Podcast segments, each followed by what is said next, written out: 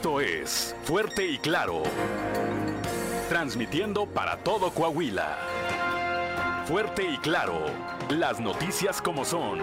Con Juan de León y Claudia Olinda Morán.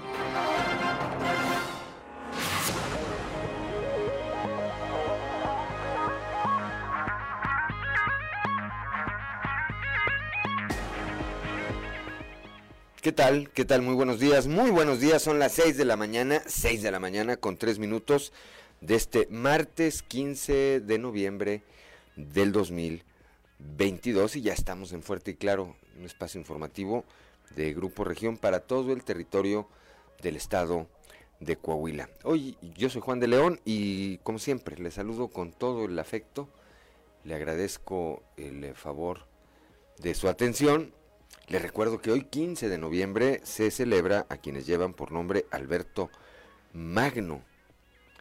Y además pues se celebra, que es quincena, ¿verdad? Es quincena. Es quincena. Y además hay puente, que el próximo lunes, ¿verdad? Entre viernes y lunes hay, hay megapuente, ¿verdad? Es, por lo menos a nivel escolar Sí.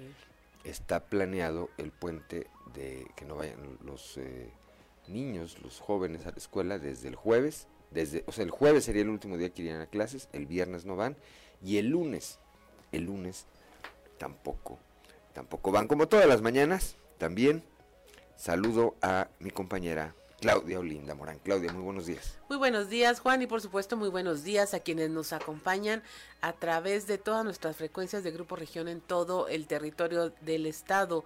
Por región 91.3 Saltillo en la región sureste, por región 91.1 en la región centro, carbonífera, desierto y cinco manantiales, por región 103.5 en la región laguna de Coahuila y de Durango, por región 97.9 en la región norte de Coahuila y sur de Texas y más al norte aún en región 91.5 en región Acuña, Jiménez y del Río, Texas.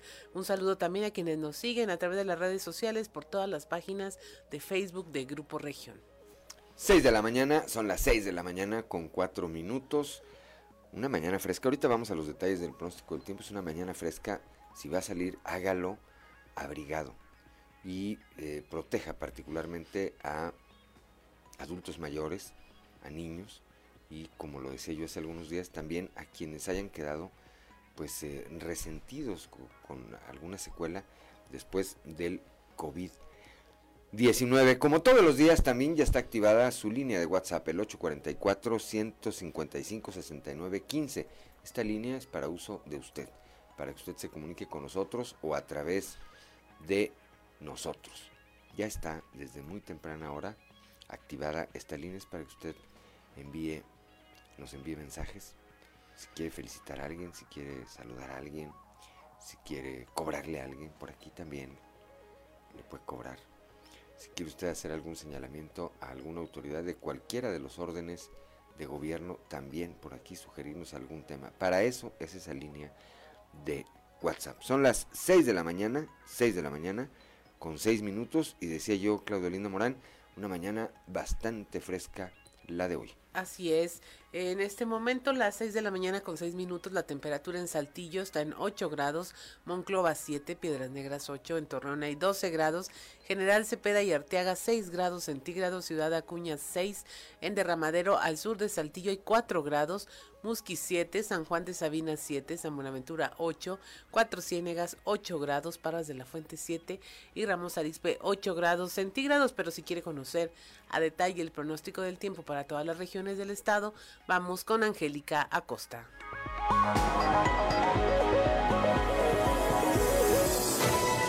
El pronóstico del tiempo con Angélica Acosta.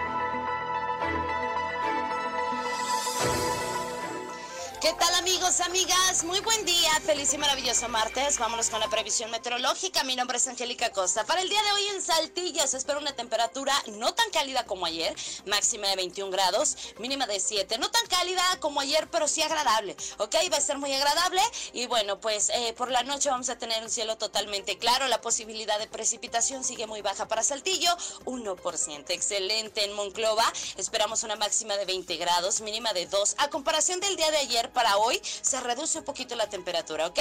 Durante el día soleado eh, va a estar agradable, se va a sentir un poquito fresco a comparación de ayer, te lo repito. Y por la noche un cielo principalmente claro, muy frío por la noche ahí para Monclova, tomen precauciones. 10% la probabilidad de precipitación, excelente en Torreón, Coahuila, máxima de 28 grados, mínima de 7. Durante el día mucho sol, un cielo totalmente claro, va a estar cálido, agradable. Por la noche un cielo parcialmente nubladito y 0% la posibilidad de precipitación. Muy bien.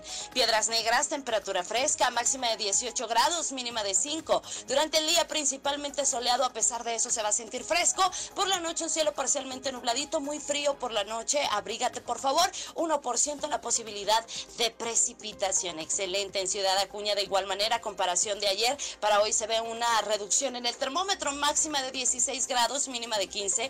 Durante el día muy fresco, vamos a tener solecito, sin embargo se va a sentir fresco.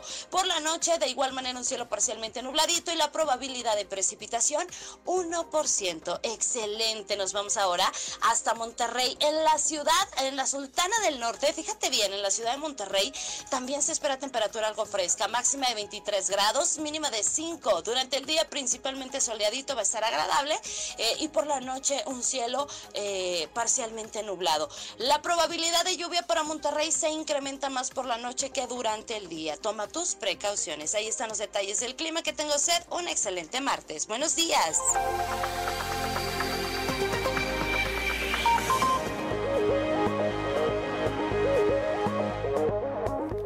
6 de la mañana, 6 de la mañana con 9 minutos, gracias a nuestra compañera Angélica Costa. Y vamos ahora con el padre Josué García y su cápsula Dios ama.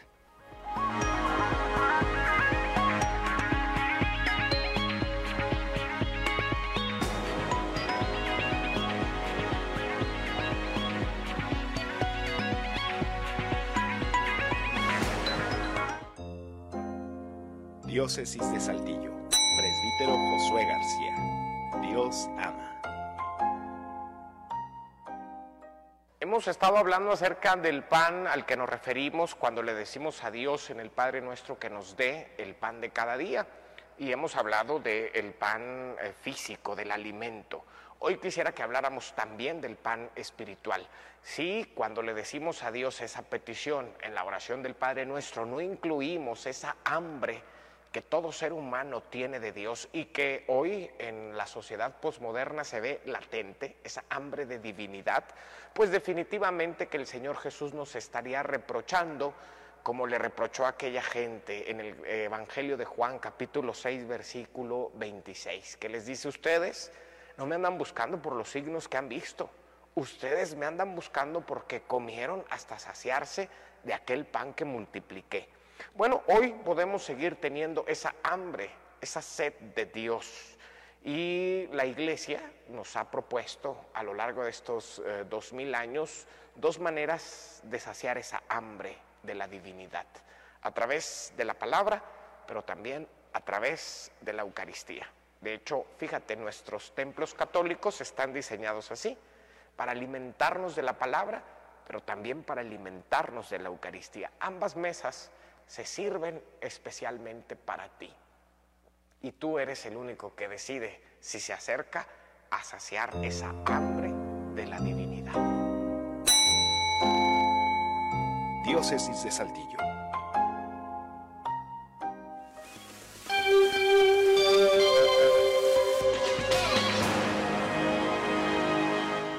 Son las 6 de la mañana, 6 de la mañana con 11 minutos. Claudio Linda Morán en, a esta hora de la mañana. Si usted nos sigue a través de la radio, le invitamos a que vaya a nuestras redes sociales para compartirlo, y eh, compartirle estos contenidos de los tres videos más virales de Sucedió en.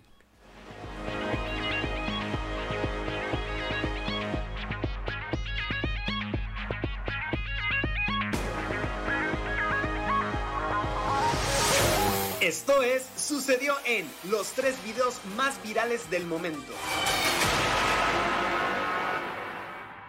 Sucedió en Guangdong, China.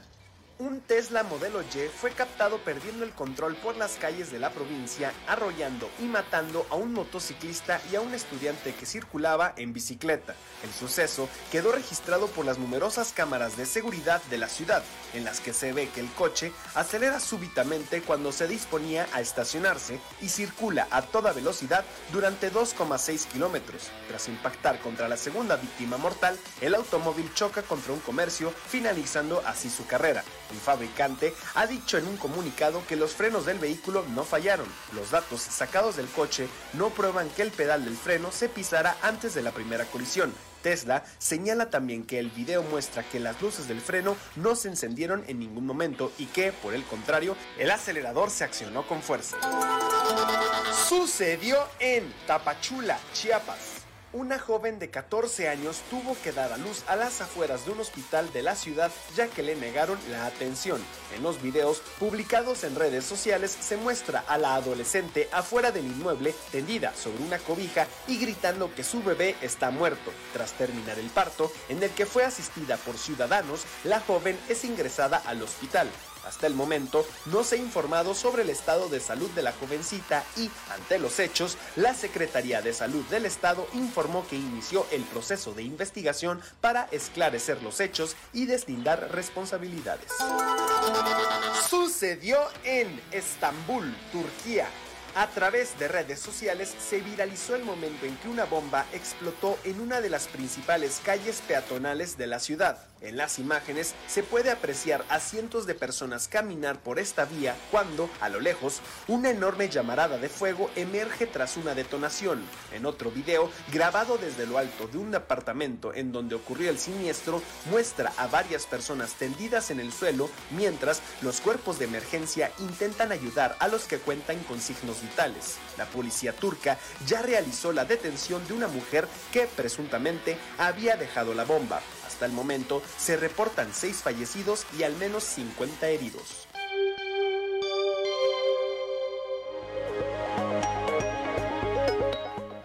Son las 6 de la mañana, 6 de la mañana con 14 minutos. Ahorita que veíamos este video de esto que sucedió antier o antes de antier, allá en Tapachula, Chiapas, esta joven que da luz en la banqueta de un hospital. Recordé la promesa que hizo el presidente Andrés Manuel López Obrador, dijo que en un año en México tendríamos un sistema de salud similar al de Dinamarca. Pues no se parece al de Dinamarca. Ya llevamos cuatro años y medio y el sistema de salud en México todavía no se parece en nada al de Dinamarca. Son las 6 de la mañana, 6 de la mañana con 15 eh, minutos. Vamos a la información. El día de ayer, un grupo de ciudadanos se manifestaron en el centro de la ciudad de Saltillo, aquí en la capital del estado. Cerraron el cruce de las calles de Hidalgo y Juárez. Esto en demanda de justicia para la pequeña Valentina, esta jovencita, esta niña que pues decidiera quitarse la vida en su propio domicilio. Inicialmente se hablaba de que eh, la niña habría sufrido bullying, como le llaman hoy, en eh, la escuela. Después, eh, por los estudios que se le hicieron en la Fiscalía General del Estado, se supo que había sido abusada sexualmente. Hay un responsable, hay un presunto responsable de estos hechos, identificado como Gerardo N., que enfrenta además otra acusación similar por otro caso de esta misma naturaleza. Bueno, pues ayer estos padres de familia, estos eh, ciudadanos, se congregaron en este crucero para demandar el castigo, el castigo que merece esta persona. Leslie Delgado estuvo ahí. Muy buenos días, Leslie. Buen día, informando desde la ciudad de Saltillo. Abogados que llevan el caso del abuso sexual del que fue víctima Valentina N., cometido presuntamente por Gerardo N., ex subdirector de la Escuela Primaria Urbano Flores, denunciaron a través de una manifestación pacífica que a cinco meses de que la menor se quitara la vida, Araceli N., madre de Valentina, no ha podido interponer la denuncia correspondiente por dicho delito, ya que no han accedido a las pruebas que se le realizaron a la niña y que fueron integradas a la carpeta de investigación.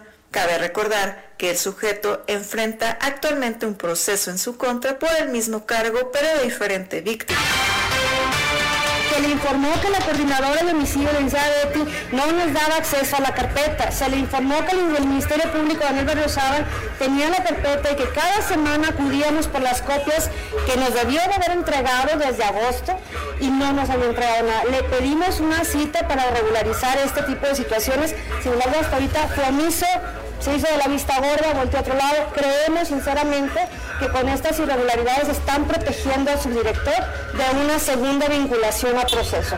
¿Por qué? Pues están alterando pruebas muy importantes. No le han entregado absolutamente nada de la investigación de su hija a la señora Araceli. Es imposible. Desconocemos, ni siquiera le hemos podido ver, ni ella misma ha podido ver las, este, las pruebas químicas, las pruebas periciales, solamente se le dijo que había sido la niña abusada por un adulto de manera constante. ¿Qué quiere decir? Que no fue una vez. Fueron varias veces las que el señor abusó de la menor Valentina. Esto la llevó a una depresión, a una gran crisis de ansiedad que la llevó a un suicidio. Es abuso sexual. es abuso sexual o violación. Agradezco la intervención y deseo que tengan un excelente día. Son las 6 de la mañana, 6 de la mañana con 18 minutos. El gobernador Miguel Riquelme eh, dijo que no se debe de minimizar el nivel de participación que hubo en la marcha en defensa del Instituto Nacional Electoral, pues tuvo eco en todo el país. La información con nuestro compañero Víctor Barrón. Hola, muy buen día, amigos de Grupo Región en temas de la comarca lagunera. En opinión del gobernador de Coahuila, Miguel Ángel Riquelme Solís, no se debe minimizar el nivel de participación que el pasado domingo se observó en la marcha por la defensa del INE, que tuvo eco en todo el país, y dijo el mandatario que esto necesariamente llama a replantear lo que cada partido político busca en una reforma electoral. Vamos a escuchar.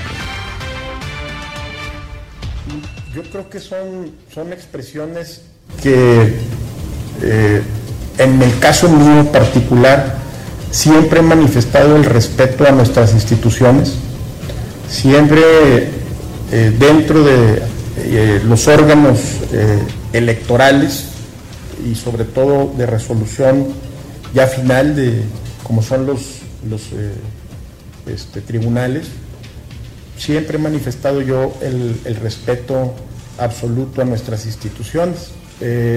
Y, creo que la, la manifestación o las manifestaciones de repudio a la reforma y sobre todo al a cuidar al, Instituto Nacional eh, Electoral, pues debe ser escuchada por actores eh, políticos, sociales y todos los sectores que debemos entender que nuestros, nuestros órganos electorales crecieron hace mucho tiempo y dieron estabilidad eh, y equilibrio a todos los procesos electorales en el país sería un enorme retroceso, una, una reforma como la planteada este, por, el, por el Ejecutivo.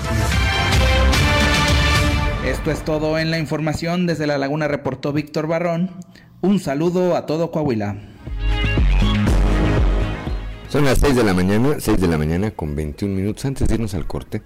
Ayer, por cierto, y en relación con esto, que decía el gobernador Miguel Riquelme. Ayer la dirigencia nacional del PRI, que encabeza Alejandro Moreno, pues salió eh, a anunciar que van a votar en contra de la reforma electoral que plantea el presidente López Obrador.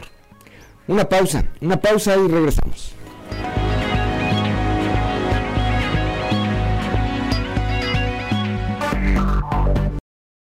Es una canción de 1979. 79. Sí. La mochila azul. Pedrito Fernández en ese entonces, ahora Pedro Fernández. Ahora Pedro Fernández. Su primera película con María Rebeca haciendo el papel de Ami, la niña de la mochila azul. La niña de la mochila azul. Pero el gran éxito cinematográfico de Pedrito Fernández fue Terror en las vacaciones, ¿o cómo se llamaba? Vacaciones del terror. Vacaciones del terror, pues, Óscares y premio de Cannes y menciones internacionales. No, estábamos, nos acordamos de esa película porque pues había poco acceso a ver otras cosas. En ese entonces, entonces el que no vio a Pedrito Fernández en Vacaciones del Terror, pues me parece que no forma parte de esa generación. Son las 6 de la mañana, 6 de la mañana con 28 minutos. Y bueno, pues continuamos, continuamos con la información. Ayer ya eh, tarde, ya tarde, eh, trascendió que eh, se llevó a cabo en Acuña, en Acuña, una pues reunión de una asamblea, para ser más preciso, de militantes del el Partido Unidad Democrática de Coahuila.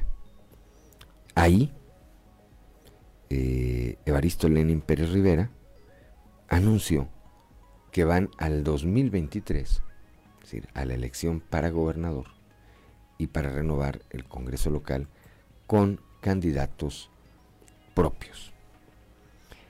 Esto, eh, esto significa, entre otras cosas, entre otras cosas, que no tendrá una alianza la Unidad Democrática de Coahuila con Morena, como ocurrió en el proceso electoral inmediato anterior o con alguna otra fuerza política como también había ocurrido ya en el pasado. Dijo Lenin Pérez, dijo Lenin Pérez que en 2023 para renovar el poder ejecutivo Dijo, desde este lugar anuncio a mis compañeras y compañeros que estaré pidiéndoles que después de casi 30 años de participación pública, eh, en eh, el próximo mes de diciembre, solicitará al Congreso, eh, en el marco del Congreso Estatal de este partido, que UDC lleve su propio candidato a gobernador. Repito, esto entonces implica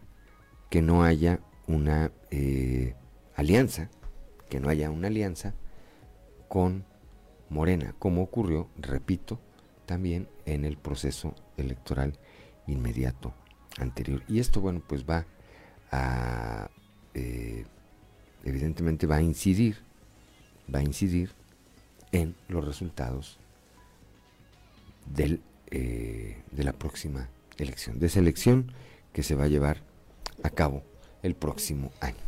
Son las 6 de la mañana, 6 de la mañana con 30 minutos.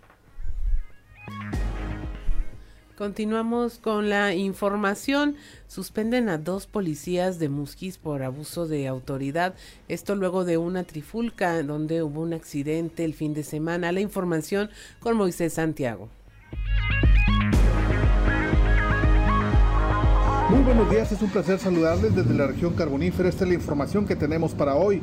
Luego de registrarse una trifulca tras protagonizar un accidente durante el fin de semana, dos elementos de seguridad pública municipal de Musquis fueron suspendidos temporalmente sin goce de sueldo.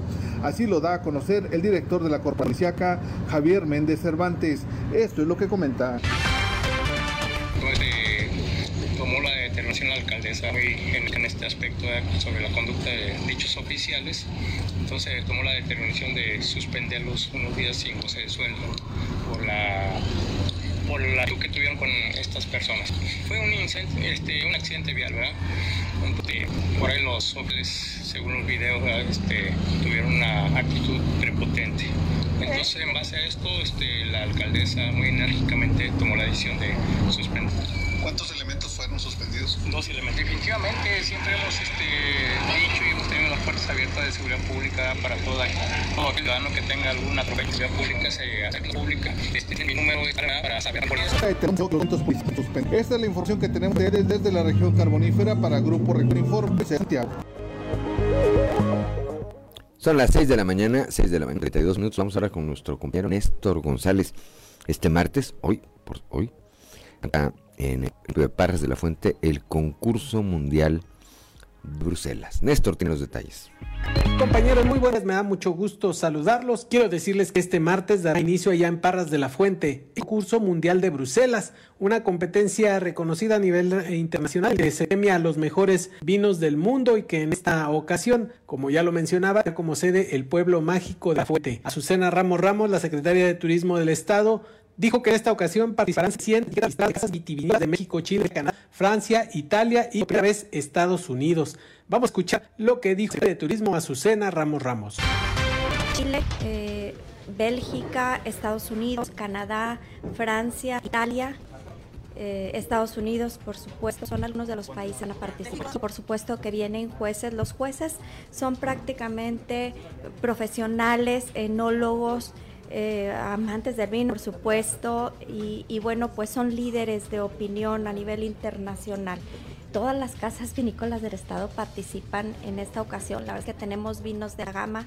Hay dos cosas por las que se vaya a llevar a cabo este evento, dos eh, características muy importantes que el concurso mundial de Bruselas solicitó. La primera es la seguridad del estado somos el estado más seguro del norte del país y la verdad es que cuando vienen extranjeros lo primero que nos solicitan pues es precisamente el tema de seguridad. Segundo porque somos la cuna de la vitivinicultura en América.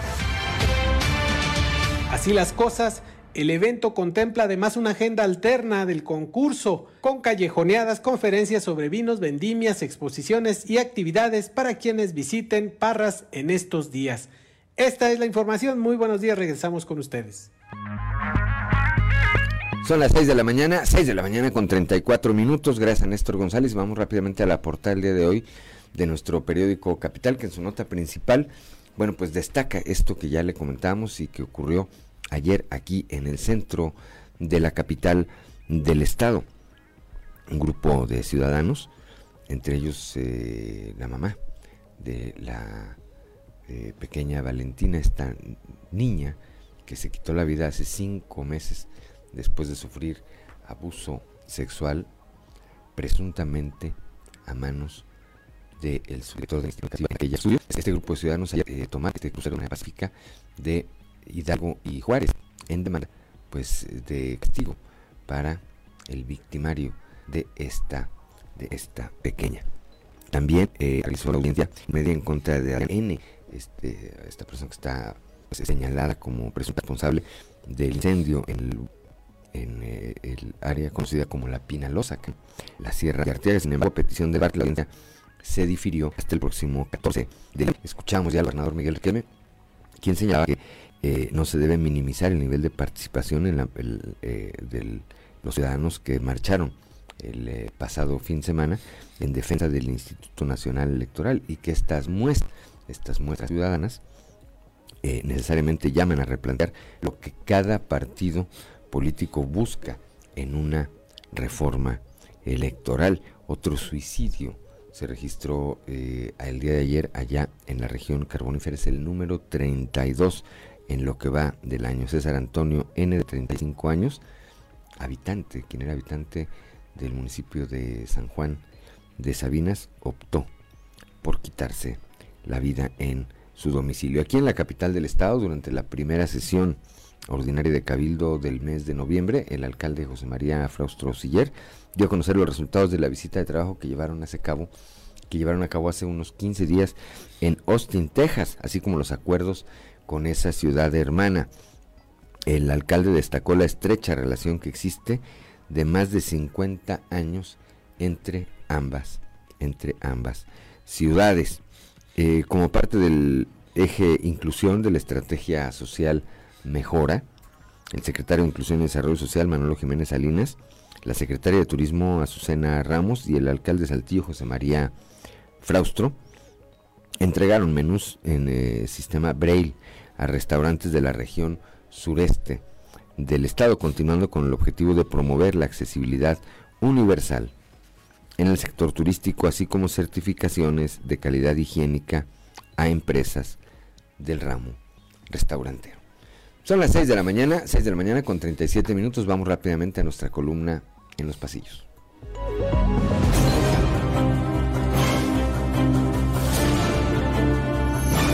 Y en el cartón de hoy, Palomita Mensajera, que nos muestra a Tanex Sánchez, quien está hecho toda una paloma mientras sostiene en su patita el dibujo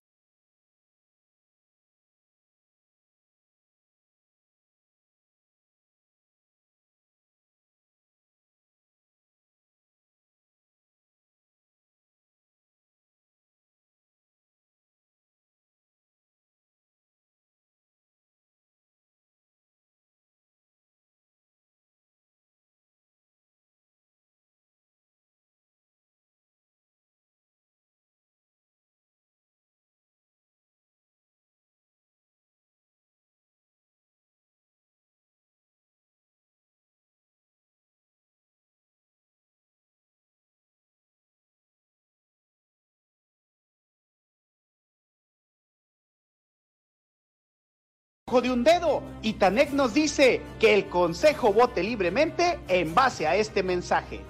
Cuando siguen avanzando los tiempos hacia el 2023, algo que destacó el gobernador Miguel Riquelme es que su partido definirá a un candidato de unidad, pues su militancia es institucional y hay confianza en que los cuadros políticos que aspiran a la candidatura acepten el método y el resultado. Dijo que en el PRI siempre han sabido cómo arreglar las cosas y las diferencias, pues los trapos sucios se lavan en casa. Y es que como sea, en el PRI se privilegia la estabilidad y no se fomenta la división, como los de enfrente, que ya entrarán divididos por el dedazo presidencial. El 15 de enero empiezan las precampañas y por ello pronto el PRI habrá de lanzar la convocatoria correspondiente.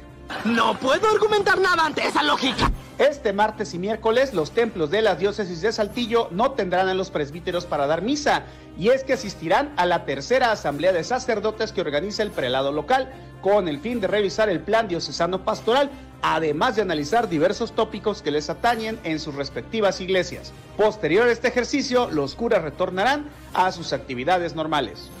La directora del Centro de Conciliación Laboral Región Sureste, Francia Fuentes de la Fuente, está haciendo un recorrido por las diferentes cámaras empresariales para informar de la nueva forma de trabajo que tienen en la conciliación de conflictos laborales a partir de que entró en vigor el nuevo modelo el pasado 3 de octubre y donde se prioriza en una mayor el evitar la judicialización del caso. Eso no me lo esperaba. Canaco Saltillo y la Canaco Acapulco firmaron un convenio de trabajo en el marco de la gira de promoción turística Acapulco 2022, en la que se pretende incentivar los viajes de turismo y de negocios entre ambos destinos. Javier Saldívar Rodríguez, vicepresidente de Coordinación Regionales con Canaco México, y Enrique Vázquez Fernández, presidente de Canaco Acapulco. ¡Hurra! Gary, tuve ese sueño de nuevo y por fin se hará realidad.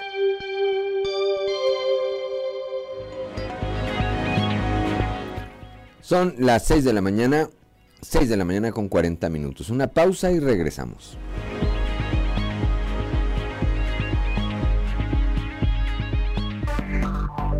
Enseguida regresamos con Fuerte y Claro. Claudio Linda Morán en este maratón de Pedrito Fernández. ¿Qué escuchamos? Escuchamos Coqueta de 1983, en efecto, de Pedro Fernández. Y, salió una película con Lucero, una película del mismo nombre. Con Lucero. Preguntaba Claudio Linda Morán, Ricardo, Ricardos, que si en la película Vacaciones del Terror había cantado Pedrito Fernández, yo no recuerdo, ¿ah? Bueno, si no actuó, que fue para lo que lo contrataron, pues menos creo que ha cantado, ¿ah? Pero bueno. Son las 6 de la mañana, 6 de la mañana con 47 minutos. Vamos rápidamente a un resumen de la información nacional. Van por pensión y los atropellan. Un hombre atropelló a un grupo de adultos mayores que acudieron a cobrar su pensión del bienestar en Río Bravo, Tamaulipas. Hubo una decena de lesionados y un detenido por el accidente. El detenido es una persona que también acudía a cobrar, su pensión y perdió el control de eh, su auto. El responsable conducía por una avenida, también acudía a recibir su pago de pensión, pero perdió el control del vehículo y se impactó contra el grupo de adultos mayores que eran atendidos en plena vía pública y realizaban sus trámites fuera de la sede del Banco del Bienestar. Alerta por meningitis aséptica. Ya son cinco las mujeres fallecidas por meningitis aséptica en la entidad, esto en Durango. Hay 46 casos más confirmados. El día de ayer la Guardia Nacional intentó el traslado en aeronaves de las pacientes más graves, pero por su estado no pudieron ser estabilizadas. Las autoridades sanitarias investigan este padecimiento que aparentemente es causado por un hongo y que eh, estaría eh, contaminando muestras eh, que, de sustancias de bloqueo que pudieron ser utilizadas en cirugías u otro tipo de procedimientos que comprometieron a estas pacientes, principalmente en el área de gineco-obstetricia. Fuertes pérdidas en las Afores. La Comisión Nacional del Sistema de Ahorro para el Retiro anticipa un cierre de año con pérdidas en el sistema de ahorro. Al cierre de octubre presentaron minusvalías por más de 422 millones de pesos. Sin embargo, afirman esta minusvalía no es una pérdida, sino simplemente la reducción del valor de portafolio de inversión y esta sí se concreta como pérdida cuando usted cambia de Afore o retira recursos de la administradora del fondo. Por eso se sugiere no realizar ningún cambio cambio en estos periodos. Desalojan centro de autismo, esto en Naucalpan, el Estado de México, donde padres de familia, empleados y vecinos bloquearon de manera parcial una avenida para oponerse al desalojo del centro San Luis Gonzaga. Ahí residen más de 60 niñas, niños y adolescentes con autismo y problemas neuronales, entre otras condiciones. Ahí la inmobiliaria Frisa reclama el derecho de propiedad de los terrenos donde están asentados y eh, bueno, dicen que aunque habían sido donados por la empresa, como aumentó la plusvalía de los mismos, ya buscan desconocer este acuerdo. Piden el cierre del colegio Williams. Los padres de Abner, menor de seis años que murió al interior del colegio Williams eh, ahogándose durante una clase de natación, dice que la institución ha emprendido una campaña para revictimizar a su hijo y señalarlo como el culpable de su propia muerte y quitarse así responsabilidades de la muerte de este menor. Ya hay dos personas detenidas, en la maestra de natación y el salvavidas, pero consideran que la escuela debe ser ya cerrada definitivamente.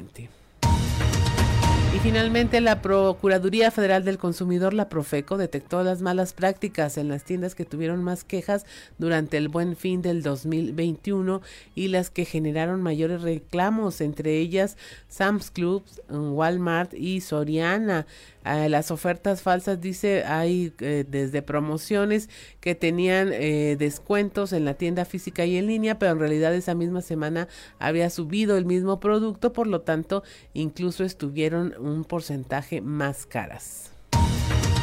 Y hasta aquí la información nacional. Son las 6 de la mañana, 6 de la mañana con 50 minutos. Vamos ahora hasta la frontera norte de nuestro estado, ya en Piedras Negras, con Norma Ramírez. Bueno, pues se acabó, se acabó el pase automático para los estudiantes. Eh, este sistema de evaluación, donde el 5, pues no era una calificación reprobatoria, ahora lo será. Los detalles los tiene Norma Ramírez. Estudiantes de tercer año en adelante ya no contarán con pase automático, este con la finalidad de incrementar el nivel académico en los estudiantes de la entidad una vez pasada la emergencia de la pandemia. La Secretaría de Educación comenzó a aplicar el sistema de evaluación 2019, en donde los estudiantes de tercer grado en adelante aplican como calificación reprobatoria el 5, dejando atrás el pase automático, declaró así la directora de Servicios Educativos en la región norte, Elda Lorena Estrada Villar real. Eh, los docentes ya están terminando de aplicar los exámenes necesarios en dado caso en el preescolar, que eso a través de la observación, más que por un examen, los primeros grados eh, también de primaria. Sabemos que estamos regresando a la forma de evaluar del 2019.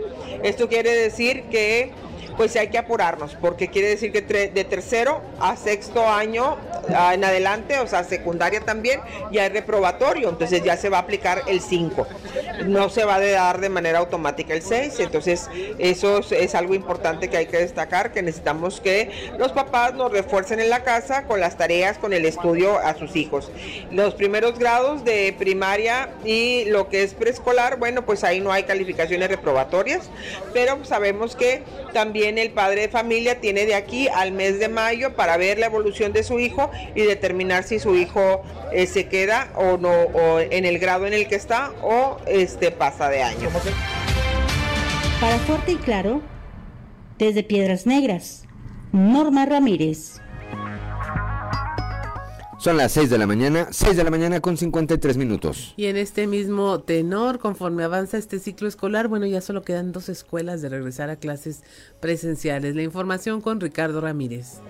Conforme avanza el ciclo escolar, se avanzan los trabajos de reconstrucción y rehabilitación de las instituciones educativas. En todo el estado de Coahuila, solo dos escuelas de nivel básico faltan por integrarse al sistema de clases presenciales. Así lo comentó Francisco Saracho, secretario de Educación Estatal. A su vez, Dijo se trabaja de la mano con los padres de familia para seguir garantizando la salud de los menores con aplicación de los protocolos sanitarios ante la llegada de la temporada invernal. Aseguró se ha logrado un importante avance, ya que se logró atender el rezago y daños en la infraestructura que se tenía en más de 3.400 instituciones educativas de nivel básico en todo el estado. Bueno, mira, en este momento solamente me faltan dos escuelas de más de 3.400 escuelas para que estén en forma presencial. El 99.9 ya de las escuelas de educación básica están acudiendo en forma presencial. Nosotros hemos recomendado a las niñas, a los niños, a los padres de familia que sigan utilizando el cubreboca. La vacuna va avanzando, ahorita ya se está aplicando en algunas regiones del estado la segunda dosis para poder tener ya también en algunas otras eh, regiones el esquema completo. Yo creo que ya en los próximos días eh, solamente una escuela de, en el municipio de Sierra Mojada, una secundaria, es la única que me hace falta, que ya en los próximos días estará en funcionamiento. Informó para Fuerte y Claro Ricardo Ramírez. Son las 6 de la mañana, 6 de la mañana con 54 minutos. Vamos con Guadalupe Pérez en la región centro. El eh, eh, Centro Regional de Identificación Humana inicia, inició procesos de exhumación allá en la región centro. Desde la región centro. El proceso de exhumación con enfoque masivo se inició en Monclova y este será el último como parte del plan de trabajo del presente año del CRI, el cual encabeza Yesca Garza quien nos habló de los detalles de estos procedimientos, precisamente en busca de identificar aquellos restos humanos que se encuentran en el Panteón Sagrado Corazón de Monclova. Así es, el día de hoy iniciamos nuestro proceso de exhumación con enfoque eh, masivo aquí en el municipio de Monclova. Ya con este proceso cerramos el plan de trabajo de este de este año. Comentarles que nos acompañan integrantes de ocho colectivos de aquí de Coahuila, que son quienes están con nosotros hombro a hombro en todos los procesos de recuperación, tanto de fosa común como de fosa de inhumación clandestina. ¿Cuántas personas eh, o cuántos cuerpos se pretende eh, exhumar el día de hoy? Tenemos una meta de explorar por lo menos 100 puntos arqueológicos, que esto nos permitirá recuperar un número mínimo de 60 individuos. Bueno, el día de hoy se encuentran con nosotros el equipo de arqueología eh, forense, ellos son los encargados de recuperar de manera digna, de manera ordenada y al pleno respeto a los derechos humanos todos los cuerpos y restos humanos sin identificar. Una vez eh, que sean recuperados, que sean debidamente embalados con su cadena de custodia, serán trasladados a las oficinas centrales del centro regional en la ciudad de Saltillo, donde serán recibidos por el equipo de análisis post-mortem. Saludos desde la región centro para Grupo Región Informa, Guadalupe Pérez. Son las 6 de la mañana, 6 de la mañana con 56 minutos. Una pausa y regresamos.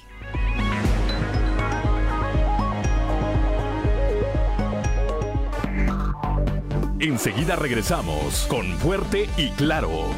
Rápidamente, ahora ya era Pedro Fernández, ¿verdad, Claudio Linda Morán? Ya era Pedro Fernández con El Ganador.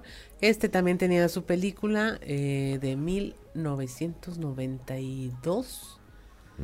Y ahí debutó Anaí, de nueve años de edad. De nueve años, en la película. En la película. Muy bien. Bueno, pues hoy fue maratón de Pedrito y Pedro Fernández desde Ciudad Frontera, don Joel Roberto Garza Padilla. Todos los días nos envía una frase para la reflexión. Dice, respeta la vida de los demás aunque no estés de acuerdo y no entiendas sus razones. Saluda, sé amable, vive y deja vivir. Bendiciones. Bendiciones también para usted, don Joel Roberto Garza Padilla. Y como todos los martes en la línea telefónica, nuestro amigo Osiris Cantú con su comentario político. Osiris, muy buenos días. Muy buenos días para ti y a tu amable auditorio. Gusto de saludarte como siempre. Encantado como siempre también de saludar a nuestros amigos el auditorio atento del coahuilense. ¿Qué tenemos esta semana, Osiris? Pues creo que no podemos dejar de hablar del acontecimiento sin duda alguna más importante, no de la semana, sino de mucho tiempo. La magna concentración que, que, nos, que reunió a los mexicanos el pasado domingo en defensa del Instituto Nacional Electoral y de nuestra democracia. Sin duda un evento que tendrá que ser, que será motivo y seguirá siendo motivo de análisis, de comentarios, de reflexiones, porque da mucho que pensar. Se le compara con otras manifestaciones muy grandes, pero esta es única, Juan, por muchos conceptos. Primero porque tuvo lugar, se realizó con una campaña como nunca habíamos visto del presidente en contra, con denuestos e insultos contra la convocatoria de la misma. Pese a ello tuvo lugar con una gran civilidad política, sin lanzar insultos. Hubo alguna manifestación, alguna expresión aislada de insultos al presidente, que él, por cierto, fue la que destacó, y no el rasgo principal de la marcha, que fue su carácter pacífico, armoniosa, sin un solo desorden en su trayecto. Y con una consigna única, al INE no se le toca, con, un, con una expresión unificada de todos los que participaron en su pluralidad, en toda su diversidad. Y fue para afrontar, sí, una iniciativa del presidente de reforma electoral que constituye una verdadera afrenta a la democracia no un desarrollo de la misma.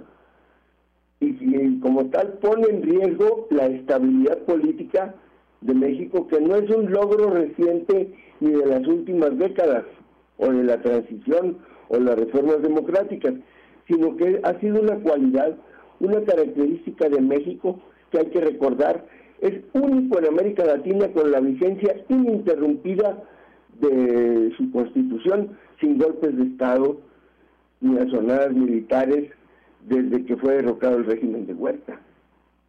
México ha gozado de esa estabilidad y después fue perfeccionada su democracia, fue modernizada con las reformas de las últimas décadas. Pero no fueron obra de esas reformas, sino que la, la ajustaron para los tiempos modernos.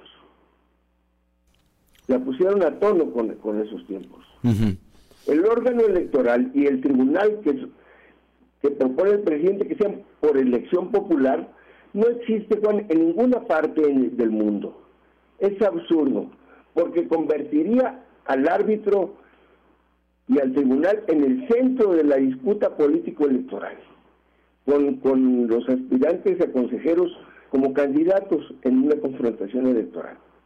Por lo que atenta, además, contra el federalismo al suprimir los organismos electorales en los estados le da la puntilla al, a nuestro débil de por sí régimen de partidos al reducir las prerrogativas y el financiamiento solamente a los tiempos electorales, suprimiendo el financiamiento ordinario para las actividades de los partidos políticos. Y ello, como ha sido ya dicho, coloca en grave riesgo a los partidos de que sean objeto del financiamiento de ilícito del crimen organizado. Así es, y si no lo hacen, y si no lo hacen, si no reciben ese financiamiento, pues corren el riesgo de desaparecer o de no ser competitivos, Osiris. Así es. O de la gran empresa, ¿verdad? De los grandes poderes fácticos. Si no fuera el crimen organizado, pues del gran poder económico. Así es. Ahora, bueno, eh, vimos ya esta manifestación. Me parece que ya hubo por lo menos una reacción eh, muy clara. El día de ayer, Alejandro Moreno, junto con la dirigencia, el resto de la dirigencia de su partido, pues ya abiertamente, abiertamente dijeron no vamos a votar a favor de la reforma electoral que plantea el Ejecutivo Federal. el presidente le lastimó profundamente y dijo, fíjense nomás alito en su entorno despectivo. está muy enojado López Obrador. En vez de haber felicitado lo que haría cualquier jefe de Estado, sea de izquierda, derecha, pero que fuera demócrata, tendría que felicitar una manifestación tan ordenada, pacífica y civilizada como la que tuvo lugar el domingo. Tendría que decir, hombre, los felicito a los que fueron, aunque no estemos de acuerdo, yo reconozco tal, tal. No, al contrario, continuó la retaíla de insultos. Conservadores apoyan el régimen de corrupción y de privilegios, racistas, etcétera, etcétera, y un largo etcétera, desde nuestros insultos que no hablan mal de la manifestación ni la afectan un pelo, pero que sí deterioran más la autoridad política del presidente de la República, de por sí ya afectada por él mismo, por nadie más. Y, y me parece, eh, Osiris, yo con esto concluiría, me parece que contribuye ese discurso del presidente a polarizar aún más esa esa diferencia que hay entre o que ha generado entre los mexicanos. México que digamos divididos, enfrentados. El presidente tenía que haber tendido un puente de unidad. No lo hizo y eso pues, constituye su estrategia y su táctica, la división, la fractura de la unidad de México. ¿Y a quién debilita eso sino a México? ¿Frente a qué? Pues frente a los riesgos de un mundo convulso, complicado, pone a México lo debilita en su unidad. Es muy grave, Juan. Tú lo has dicho, la, la polarización. Y en vez de que sirva esta marcha que fue muy pacífica y, muy dialoguista, digamos, tendió un puente de diálogo con el poder, porque Waldenberg no hizo ni la mínima mención al presidente, y menos para hacer una mala referencia o responder insultos pero el presidente continuó denigrando a Goldenberg y demás convocantes. Al estilo. tú haces bien en destacar el pronunciamiento claro, preciso del de líder del PRI. Ya lo había hecho la secretaria general, la diputada Villano, había dicho claramente, es absurdo, se nos dice que estamos, podemos estar de acuerdo con la reforma electoral, pero sería absurdo porque nosotros no vamos a avalar, una autoridad electoral que dependa del gobierno, porque entonces nos quitaría la posibilidad de ganar cualquier elección. Así lo dijo claramente ella.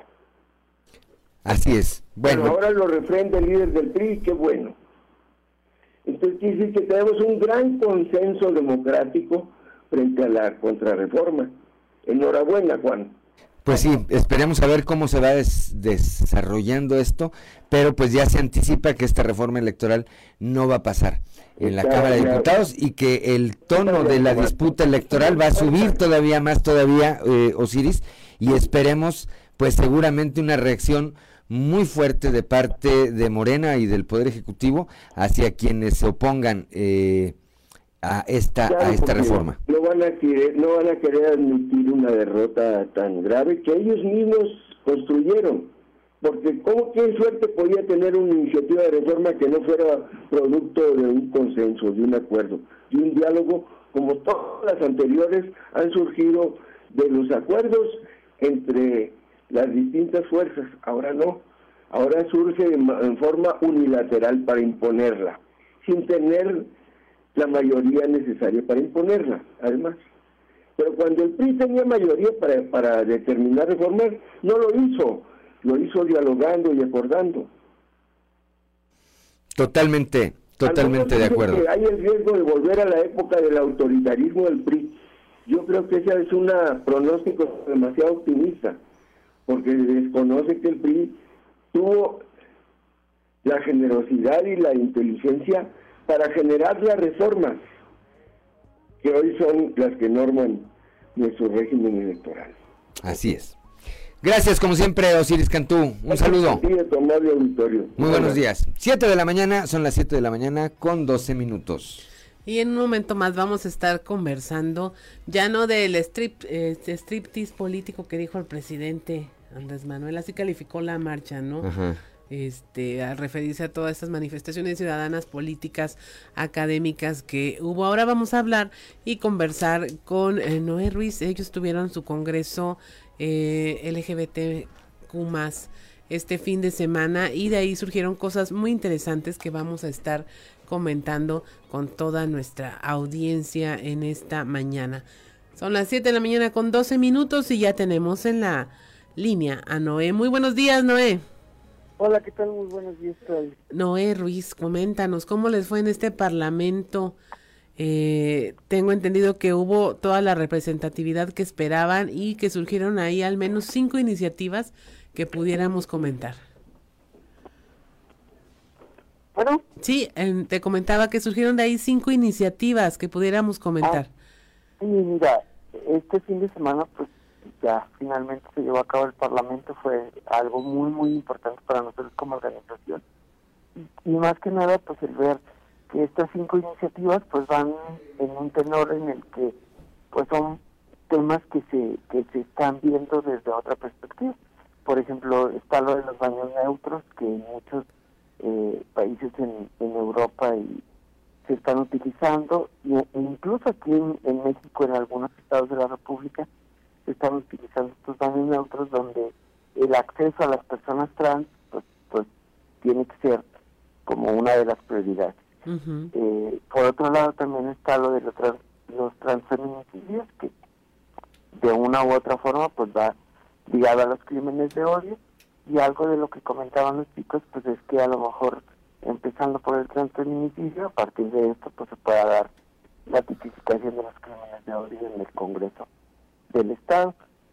También tuvimos lo del vientre subrogado, es decir, eh, personas que quieran acceder a la maternidad o paternidad a través de una renta de vientre, que está legislado, pero aún hay cositas que, que pudieron ver ahí los muchachos que este, se podían adicionar. Eh, por otro lado está lo de las infancias trans, pidiendo pues ya la legalización y que a través de los padres de familia pues pueda solicitar el reconocimiento de la identidad en las actos de nacimiento. Y finalmente eh, terminamos con eh, las ecociclos, lo de las terapias de conversión, lo que comúnmente le conocemos, y pidiendo pues que eh, se pueda legislar a favor de que estas terapias pues sean este, prohibidas en el estado de Coahuila. Así es, particularmente estos dos últimos temas no me dieron mucho de qué hablar porque precisamente hubo ahí pronunciamientos por parte de organizaciones religiosas que se oponen a esto porque dicen que van en contra de eh, la familia. Ya hablábamos también de ese tema sobre la posibilidad de que se en algún momento se eliminaran estos derechos ya ganados. ¿Tú crees que esto pueda ocurrir? Pues mira, nosotros creemos que sí se da pie a que grupos religiosos pudieran llegar al Congreso del Estado, pues sería un retroceso. Por otro lado, eh, yo creo y siento que eh, el Estado no debería llegar a este retroceso a, a reducir derechos a nuestra gente, pero eh, siempre hay la posibilidad de que alguien quiera por ahí este, pues poner alguna iniciativa o algún eh, alguna cosa disfrazada de, por ejemplo, en la pasada legislatura hubo una iniciativa donde se hablaba del matrimonio, pero que se legislara a favor de un matrimonio entre hombre y mujer, dejando a un lado que se quedara la figura del matrimonio igualitario, que no existe en el Estado de Coahuila, no existe un matrimonio igualitario, sino existe un matrimonio, y este, pues esto mismo pudiera pasar ahora en esta ocasión. Pero afortunadamente yo creo que el, el hecho de que se pueda hablar y socializar este tema al interior del Congreso y con la sociedad en general, pues sería algo muy bueno. Pero aparte, cuando hablamos de asociaciones religiosas que dicen que no practican las terapias de conversión o los ecositos, es algo completamente contradictorio, porque por una parte en el discurso dicen, yo no practico una terapia de conversión, sino doy una ayuda a la persona, y luego que estén en contra de esto, pues es completamente contradictorio. Es decir, si la estoy practicando, pero a lo mejor en otra postura y en otra posición. Así es. Que esto de una u otra forma me va a afectar. Así es. Noé Ruiz fue un día histórico en el Congreso de Coahuila al abrir las puertas para que se puedan realizar estos trabajos. Y fíjate que para nosotros significa mucho y es un día histórico en, en el Estado porque eh, pensar que 22, estuvieron 22 personas, de 25, tres compañeros por cuestiones personales no pudieron estar, que 22 personas ocuparan esas curules, que 22 personas estuvieran ahí sentadas eh, tomando una decisión que a lo mejor como un ejercicio este, ciudadano pues pudieran levantar la mano y decir voto esto a favor o voto esto en contra y estuvo muy muy padre muy bien organizado y que por otro lado verles la cara y de decir ah algún día podré llegar a estar aquí es algo que, nos da mucha satisfacción. Así es. ¿Crees que falte mucho, Noé? En otros estados, en otros ayuntamientos ya tienen eh, regidores trans, diputados trans, eh, y se están abordando los temas desde esa perspectiva. Sí, nosotros pensaríamos que Coahuila pues, tendría que avanzar en, este, esto y esperemos que en el 2023 y en el 2024 pues haya candidatas y candidatos que realmente aporten algo y que sean eh, eh, puestos desde la diversidad sexual para que puedan integrarse en la próxima legislatura o en el 24 en la regidurías en el Estado. Así es, pues veremos que hablen desde la humanidad básicamente, que estén ya desde este piso en donde consideran a todos los seres humanos como personas con derechos iguales.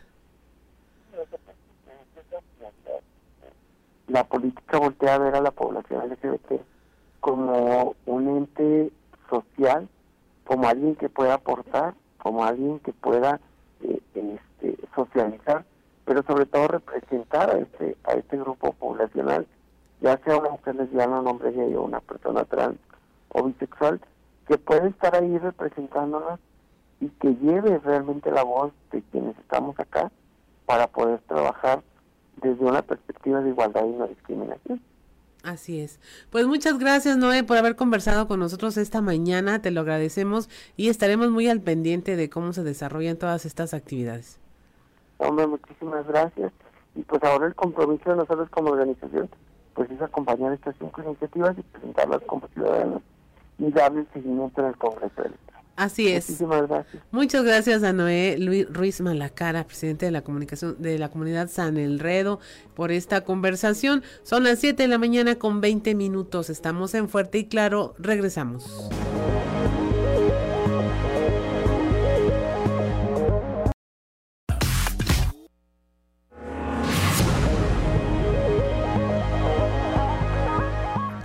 Son las 7 de la mañana, 7 de la mañana con 25 minutos para quienes nos acompañan a través de la frecuencia modulada en este maratón de Pedro Fernández que escuchábamos, Claudio Linda Morán. Escuchamos un sábado más de 1985, también tuvo película, esta vez con Tatiana. Con Tatiana, que todavía sigue vigente, ¿verdad? Sí, ahí está en Masterchef. Masterchef ahora, muy bien. De conductora. De conductora, ok. Bueno. 7 de la mañana con 26 minutos desde la capital del acero, como todos los días, nuestro amigo Toño Zamora. Toño, muy buenos días.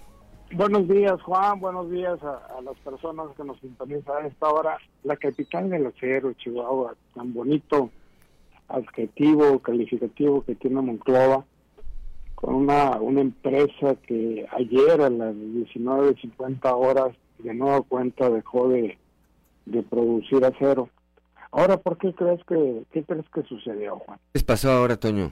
No tenían cal. Válgame. No tenían cal. ¿Para qué se utiliza la cal? Pues la, la, la cal se utiliza para quitarle las impurezas a la radio, al acero líquido y ese tipo de cosas.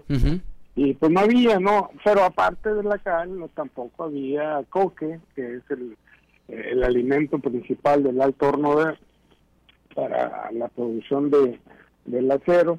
Y pues bueno se contempla eh, 72 horas de paro mientras consiguen lana yo creo para pagar lo que se debe. Y la posibilidad también de parar dos días de seguir dos días más o sea que esto sería pues se pararon ayer a las eh, 19.50 y tantos, sería el martes, miércoles, jueves, viernes, sábado y regresar a chambear o más bien a producir el día el día domingo. ¿Qué hacen los trabajadores, eh, Juan, cuando pues cuando no hay nada que hacer? Pues se ponen a barrer, se ponen a patear, se ponen a, limpiar todo lo que tengan que limpiar, a pintar si hay pintura, yo creo que tampoco les pillan este y pero pues para no estar ociosos porque imagínate ocho un turno de ocho horas que te la pases socio ocioso perdón pues nada más vas a tener malos pensamientos no y, parece que, que la intención no es que tengan malos pensamientos sino que confíen en que la empresa va a seguir produciendo acero pues para seguirnos llamando la ciudad la capital del acero desde América Latina de América Latina Ojalá que así sea, Toño, ojalá que así sea. Y es que, a ver, el tema del Hornos, eh, por una parte, por la situación económica mundial, ¿no? La competencia que tienen. Esta ofensiva brutal que eh, llevó a cabo el presidente López Obrador en contra de Alonso Ancira. Y a eso le sumas, a eso le sumas que el tiempo que Alonso Ancira eh, estuvo pues librando todos estos temas de carácter eh, legal, pues quienes se quedaron a cargo se sirvieron con la cuchara grande, pues la verdad es que es de admirar y de reconocer que la empresa que al margen de la diversificación que ha tenido la región centro, pues sigue siendo la principal empleadora en esa región, continúe adelante este y, y, y no se, ahora sí que no se rinda, Toño. Pues no, y aparte, pues nada más le virlaron 250 millones de pesos, ¿no? O sea, pues, un dineral. Imagínate. lo, lo, lo, que se llevaron, este, lo que tiene que estarle pagando a Pemex, porque si no lo meten a la cárcel otra vez. En fin, pero mira, ya ya la gente, eh, hubo alguien aquí en Moclova que ya empezó a darle las gracias al presidente López Obrador por tratar de convertir Altos Hornos de México en un centro de diversiones tipo allá este, fundidora en Monterrey. Ojalá y no lleguemos a eso, Juan. Pues no. AMSA es la principal empresa que ofrece los empleos, los empleos, que genera muchos impuestos y que por lo visto el gobierno federal no entiende que si esta cosa cierra, ojalá y no, pues no va a haber impuestos. No, pues no va a haber impuestos, ni va a haber empleos, ni va a haber nada, Tony. Nada, así es, efectivamente. a tus hornos, con ese corazón de acero, pues tiene que salir adelante, Antonio. Así es, esperamos que sí. Gracias, como siempre, Toño. Hasta mañana, Juan. Un saludo. Son las 7 de la mañana, 7 de la mañana con 30, con 30 eh, minutos. Y es que sí, pues la, eh, repito, la ofensiva la, ofensiva que hubo de parte del eh, gobierno federal en contra del presidente Alzornos Alonso Encira, pues eh, fue brutal. Sumado a los demás aspectos que ya mencionábamos y que, bueno, pues complican, complican la operación de esta empresa acerera que sin embargo, hay que señalarlo también, pues eh, no se rinde. No se rinde ni se va, ni, ni, ni se ve que se vaya, que se vaya a rendir. Son las 7 de la mañana, 7 de la mañana con 31 minutos en la línea telefónica también, como todos los martes, Osiris García. Osiris, muy buenos días. ¿Cómo estás vos? Qué gusto escucharte. Igualmente, ¿cómo estamos? Bien, bien, contento de, estar aquí contigo y con ustedes, con el auditorio, con Adelina. Gracias. ¿Qué tenemos este martes, Osiris? Pues estoy eh, pensando, estoy reflexionando sobre el hecho de, fin de semana. No, no voy a ahondar en lo que ustedes ya comentaron bastante bien.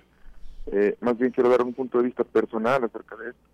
Creo que la, la, documentación histórica debe ser el marco teórico de la justicia social no tenemos mucha memoria. De, verdad es francamente esperanzador ver la movilización ciudadana que, sucedió y que está impugnando por algunos valores que yo considero al menos virtuosos, ¿verdad? Como como la democracia, aunque ni los griegos creían en ella, ¿verdad? tengo, tengo yo eh, 42 años, ya, así como me ves, este, ya chacoso, y vengo, vengo de una familia en la que los, eh, los ideales del socialismo eh, pues, siempre estaban ahí presentes, dando pláticas, eh, y la verdad es que es tanto nuevo, la trova, siempre le ponían música a las reuniones y también a los días de limpieza los fines de semana. Porque me tocaba a mí siempre limpiar el baño. Yo tenía pues, apenas escasos ocho años cuando se le cayó el sistema Bartlett. Fíjate. apenas se le cayó otras cosas, luego se le cayó la banda y el pastel. Solo nos daba risa y nos uníamos como mexicanos para burlarnos de él. Pero no solamente era eso, gracioso. Pero la caída del sistema sí representó una ofensa en la cara de todos los mexicanos, un, un hecho verdaderamente indignante y, y de oprobio que le costó, la verdad, también pues, al partido hegemónico en ese momento, el PRI, la creación del INE. O sea, descentralizar el árbitro no fue un regalo del poder, fue un hecho que le costó tiempo, trabajo y, poder decirlo abiertamente, vida a muchos mexicanos para descentralizar y quitar el poder y quitar este manjar del que, que tenía el gobierno antes en su propia mano, decir, este es el candidato elegido por el, por el sistema, ese es el candidato que debe ganar.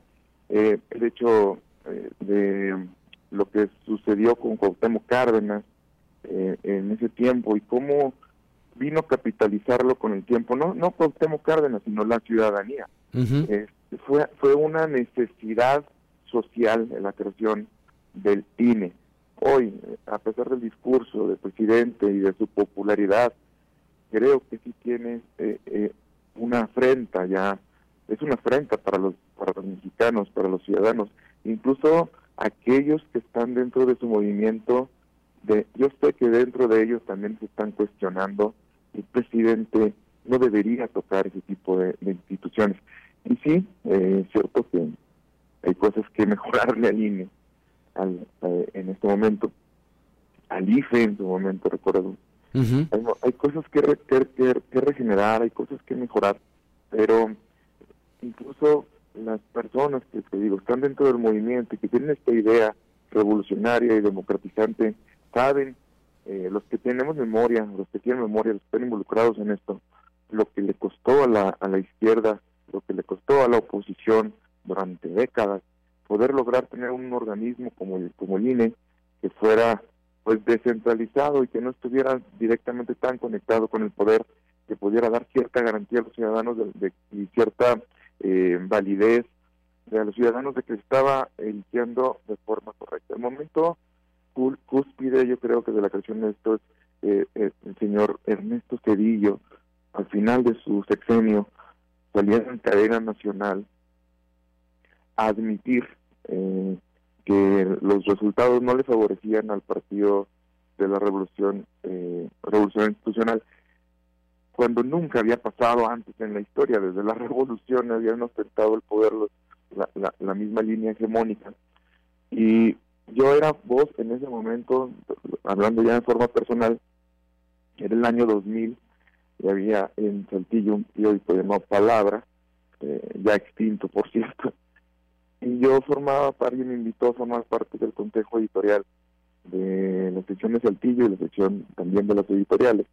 Eh, no me preguntes por qué y cómo terminé yo ahí, estaba yo rodeado de muchas personalidades de Saltillo bastante importantes, eh, estaba por ahí el Migarispe, estaba eh, Jesús de las Fuentes, Karim Sabe, estaba el señor Alejandro Santiex.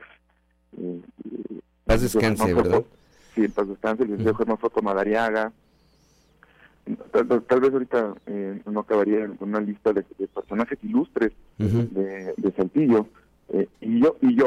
o sea, esa gente, y yo ahí me, y y me toca escuchar ahí en ese momento, eh, al, al, consejo siguiente, pues un momento de discusión álgido entre, entre Germán Foto Madariaga y Jesús de las Fuentes, lo recuerdan uno priista, el otro panista y estaban los ánimos muy encendidos dentro del mismo consejo. Creo que se sentía como que alguien había perdido un, un un, como si alguien se le había muerto un Cristo, explico, este, y, al, y al final eh, el señor Germán Foto se paró y se fue de la, de, la mesa donde estábamos solamente comentando eh, el asunto. O sea, e, e, ese triunfo se sintió como que la ciudadanía había ganado y todos los que tenemos de mi edad para arriba, eh, tal vez un poquito menos, eh, recordamos lo importante que es. Por eso ahí está tanto ciudadano y sí es cierto que partidos políticos, pero también es verdad que muchísimos ciudadanos, entonces mi madre, por ejemplo, eh, que 70 años de edad, toma un taxi y va y se dirige por, por convicción propia a manifestarse en contra de que se le meta mano al INE, lo que me hace sentir de orgullo de recordar pues esos domingos y tardes la casa donde donde las pláticas que decían es que, no es justo, es que no se vale, que el poder eh, se ostenta y, y, va en contra de la voluntad del pueblo. Y ahora llegan, llegamos al punto de que pues, sí hemos batallado, sí le faltan cosas por hacerle a INE, pero tenemos un árbitro más o menos, más o menos imparcial que, que vale la pena conservar. Y es la primera vez que veo al presidente tan desenganchado y con un discurso que no hizo match con mucha, mucha, mucha parte de la sociedad. Claro, eh, el enojo y la ira del presidente era son eh, notorias y eso va a tener reacciones evidentemente, pero a ver, el estilo de hacer las cosas es el mismo. ¿Qué pasó con toda esa serie de fideicomisos y de fondos que en los que ellos o Morena o el presidente presumían que había pues desvíos o irregularidades, bueno, pues debieron haberlos castigado, debieron haber mejorado esos procesos, pero no desaparecerlos. Aquí, en el caso de Coahuila, y ahorita que nos escuchan de la región centro de Monclova hacia el norte, bueno, pues todos esos municipios que se quedaron, todos esos municipios que se quedaron sin dinero, sin dinero del, eh, del, fondo minero precisamente que recibían recursos que les servían para hacer obra pública para este eh, mejorar su infraestructura e, etcétera bueno pues hoy no están y la, el razonamiento del gobierno federal fue ese, no es que como se estaban eh, manejando mal, pues mejor los desaparecemos. Y eso es lo que están planteando con el INE. O sea, yo, estoy de acuerdo contigo. Bueno, si hay cosas que hay que mejorar, bueno, mejoremos. Si hay quien cuestiona los salarios que tienen los consejeros, bueno, pues regúlenlos, ¿verdad? Claro. Este... No, no somos un país pobre, ¿no es cierto? O sea, también es una falacia ahí mal creída de, de, de de la parte gubernamental en ese momento. No somos un país pobre, somos eh, pues, la doceava economía mundial, somos un país inequitativo. O sea, no, es no está mal que los, que los consejeros ganen ese dinero, no está mal que los demás ciudadanos no ganen también equitativamente la repartición, los que no tengamos equitativa la, equitativamente la repartición de los recursos. Eso es lo que está mal. No somos un país pobre, y quien diga eso es un, es un mentiroso o un, eh, un completo ignorante de, la economía de la economía global, claro. de la economía nacional, ¿eh? y ahora ya no hay lana para nada de las de las este, estructuras, de la infraestructura básica para el desarrollo del Estado, ¿eh? y porque se está yendo en obras faraónicas. Bueno, aquí, aquí lo hemos visto, llevamos dos años, dos años en Coahuila que el presupuesto para proyectos carreteros sale en cero pesos. Así es. En lo, que lo que le va a costar al país levantarse de, esa desatención, pues porque no es nada más que, no llegue el recurso, sino que se están deteriorando constantemente y al presidente que venga le va a costar muchísimo más, a los mexicanos le va a costar el doble eh, poder reestructurar lo que hoy se está echando a perder porque las obras son nada más las que el presidente quiere, las faraónico, lo grande, es muchísimo dinero para hacerlo solamente un sexenio porque no se quiere ir dejando pendiente estas obras que él siempre anheló desde niño y lo dijo abiertamente.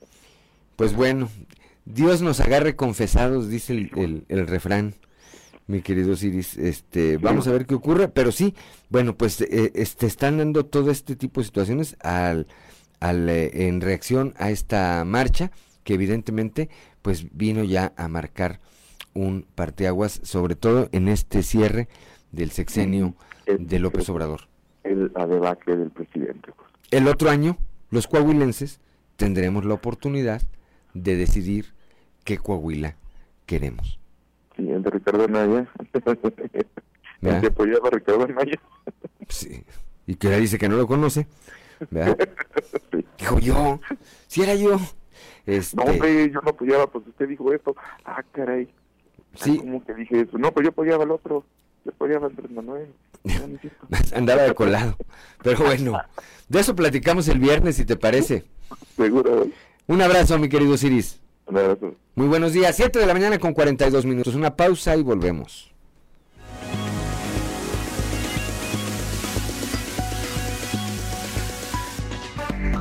Mañana son las 7 de la mañana con 48 minutos. Para quienes nos acompañan a través de la señal de la frecuencia modulada que escuchábamos, Claudio Linda Morán. Escuchamos Absurda Confidencia, es un cover del entonces grupo Wham de George Michael y Andrew. Eh, dicen que es el, el, cover más extraño que hizo Pedro Fernández. Absurda Confidencia lo presentó en 1985 en Siempre en Domingo. En Siempre en Domingo. Con Raúl Velasco. ¿eh? Sí que hace la misma señal que nos hace acá Ricardo Guzmán cuando vamos al corte, le hace así. Así le hacía Raúl Velasco. Ah, una y más, decía. Él decía una y más, pero Ricardo nos dice a una y menos. sí. corte, dice.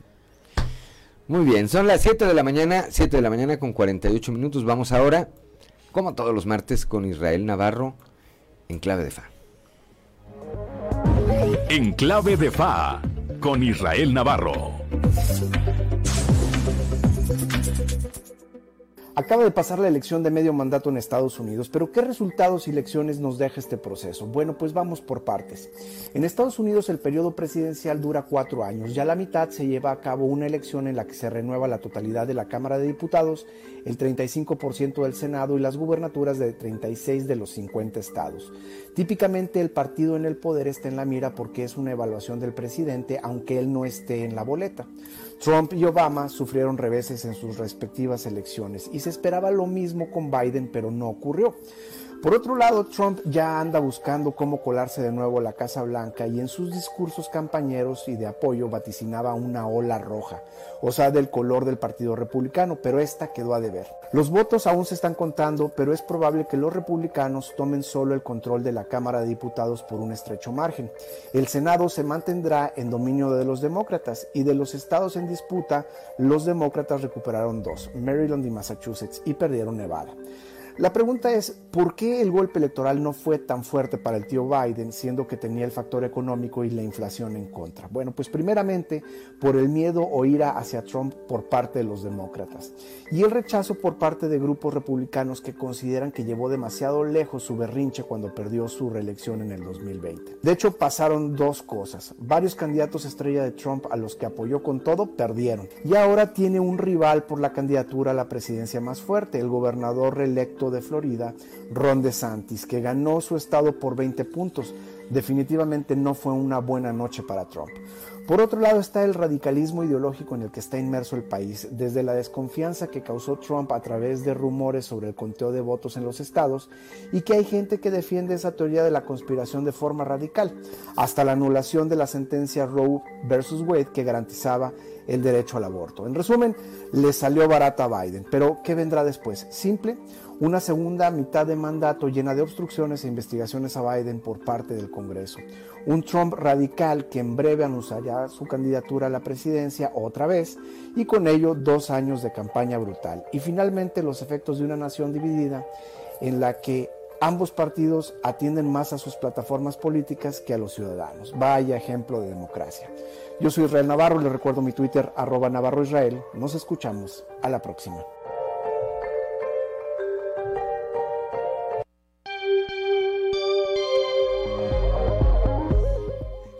Gracias, gracias como siempre a Israel Navarro y su clave y su clave de fa.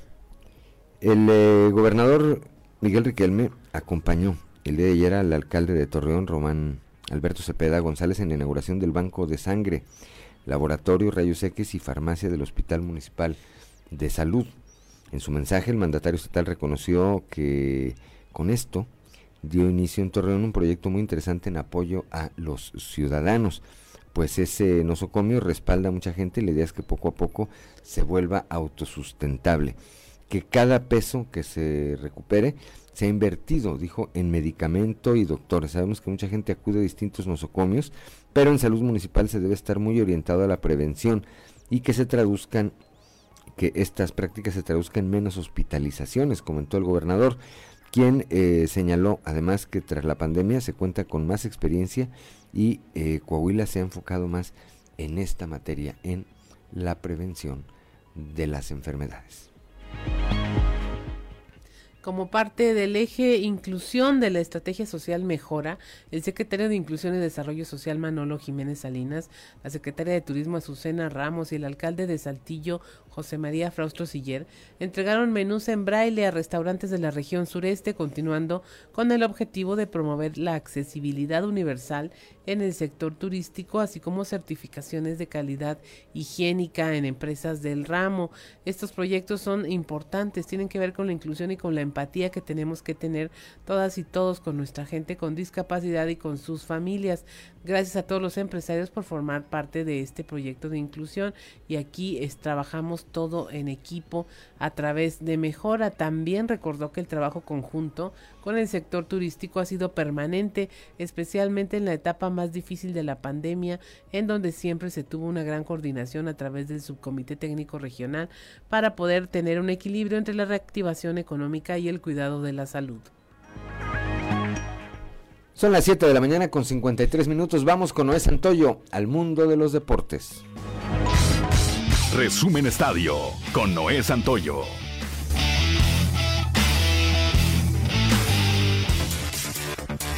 La Selección Nacional de México dio a conocer la lista de los 26 jugadores que representarán a nuestro país en la Copa del Mundo de Qatar. Sin sorpresas, el Tata apostó por elementos que han tenido continuidad en su proyecto, dejando fuera juveniles como Diego Lainez y Santi Jiménez. En la polémica y tan criticada lista aparecen tres elementos de Santos Laguna, Arteaga, Sánchez y Antuna. Los elegidos por el Tata son en la portería Guillermo Ochoa, Alfredo Talavera y Rodolfo Cota. En la defensa aparecen Kevin Alba Álvarez, Néstor Araujo, Gerardo Arteaga, Jesús Gallardo, Héctor Moreno, César Montes, Jorge Sánchez y Johan Vázquez. En la media, los elegidos fueron Edson Álvarez, Roberto Alvarado, Uriel Altuna, Luis Chávez, Andrés Guardado, Eric Gutiérrez, Héctor Herrera, Orbelín Pineda, Carlos Rodríguez y Luis Romo. Mientras que en la delantera los convocados fueron Rogelio Funes Mori, Raúl Jiménez, Irving Lozano, Henry Martín y Alexis Vega. Tigres conquistó su quinto título de la Liga MX femenil luego de vencer en la final de vuelta dos goles por cero a las Águilas del la América para un global de 3 por 0. Así, las regiomontanas amplían su legado, pues tienen récord ahora con una estrella más. Las Águilas de Filadelfia vieron su paso perfecto interrumpido en un alocado partido la noche de ayer en contra de los Commanders de Washington, en que una llamada crítica de los oficiales ayudó a Washington a alcanzar una victoria de 32 a 21. El ex jardinero de grandes ligas, Yasiel Puig, se declarará culpable de mentirle a agentes federales que investigan una operación de apuestas ilegales, indicó el día de ayer el Departamento de Justicia de Estados Unidos. Los documentos de la corte, revelados el día de ayer, confirmaron que el cubano, de 31 años, acordó declararse culpable del delito de declaración falsa y podría enfrentar hasta 5 años de prisión federal. También acordó pagar una multa de al menos 55 mil dólares. Resumen Estadio con Noé Santoyo.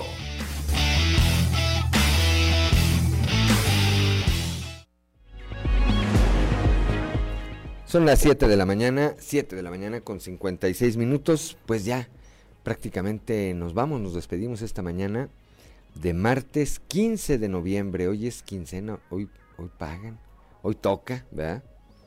Hoy toca. Este, gracias por el favor de su atención. Como siempre, le agradezco mucho a Ricardo Guzmán en la producción, a Ricardo López en los controles, a Claudio Linda Morán por su apoyo, por su acompañamiento, su equilibrio siempre, a Ociel Reyes y Cristian Rodríguez, Cristian Rodríguez y Ociel Reyes, que hacen posible la transmisión de este espacio a través de las redes sociales, pero sobre todo le agradezco a usted por el favor de su atención. Usted que nos acompaña cada mañana de las 6 hasta las 8 de la mañana aquí en Fuerte y Claro. Un espacio informativo de Grupo Región